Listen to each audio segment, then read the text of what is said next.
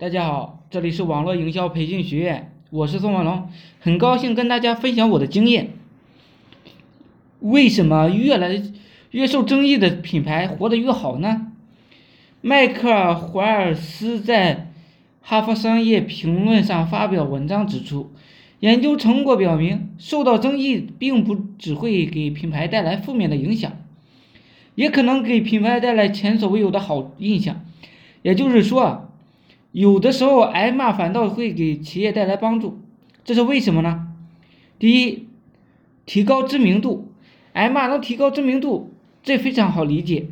不好理解的是，为什么这种骂名并没有转化成消费者的抵制，而是最终沉淀成为了非常高的销量呢？主要原因啊有两点，第一啊就是曝光效应，大量的事实证明。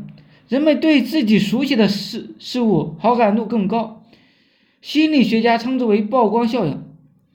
两包话梅摆在你面前，一包是榴榴梅，一包是你没有听过的牌子。即使你不喜欢杨幂的广告，你也多半会选择买榴榴梅。类似的案例呢还有很多。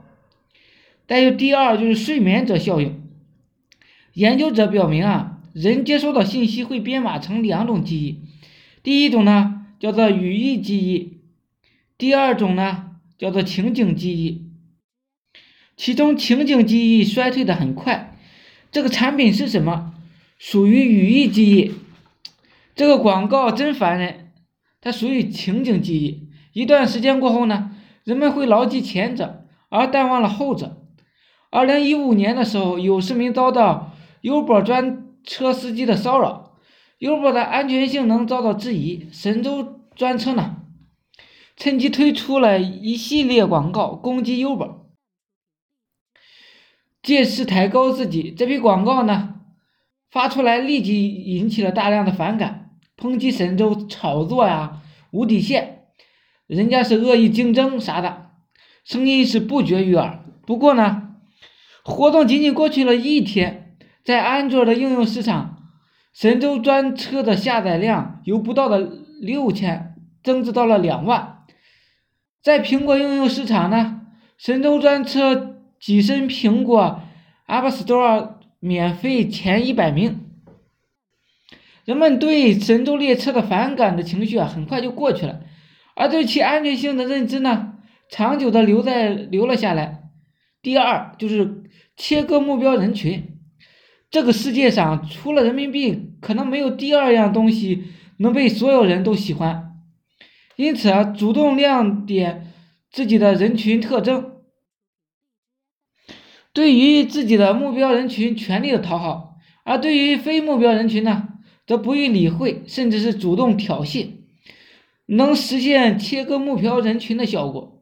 可能在你的圈子中，很多人都非常讨厌快手。但是不争的事实就是，快手的用户量正以惊人的速度增长着，而且忠实度和粘性超高。逻基本的逻辑是，对方和你的价值观正好的相反，你喜欢呢，他就讨厌的；你讨厌呢，他就喜欢的。因此，你骂的越狠啊，呃，他们对这个产品的认同度反倒越高。对于有明确目标人群的品牌来说，非目标人群只是讨厌它，还不是最好的结局。最好的局面呢，是非目标人群骂他，骂的越多越狠，知名度越高，被目标人群看到的概率就越大。他已经成为目标客户目标人群的忠实度。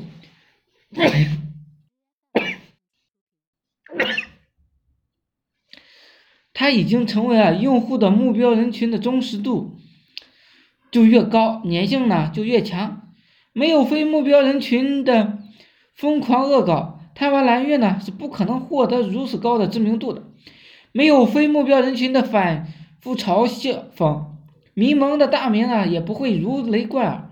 和菜头因为每一个文盲都喜欢用“商”字一文，被几千网友围攻。但是通过这次事件呢，他净增了两万粉丝。谢谢大家。我宋文龙，自媒体人，从事自媒体行业五年了，有一套专门的自媒体网络营销培训方法。有兴趣呢，可以加我微信二八零三八二三四四九，并且备注在哪里找到我的。想进入我们社群学习的朋友，欢迎加入。祝大家发财！